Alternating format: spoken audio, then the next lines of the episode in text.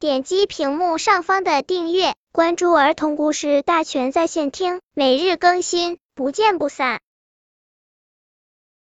本片故事的名字是嚼面包。一只黑色小鼹鼠和一只棕色小松鼠坐在开着紫色花的草地上。小鼹鼠拿着一个长面包，那是妈妈刚烤好的香香的面包。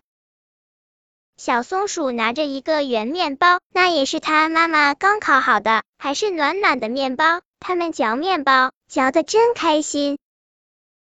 小松鼠问小鼹鼠：“你嚼出了什么味道？”小鼹鼠说。香香的面包味道哇！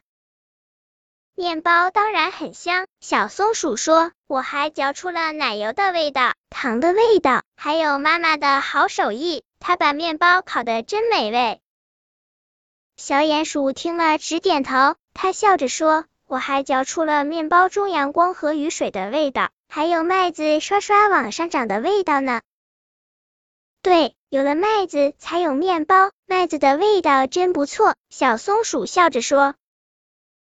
两个朋友使劲嚼面包，越嚼越有味道。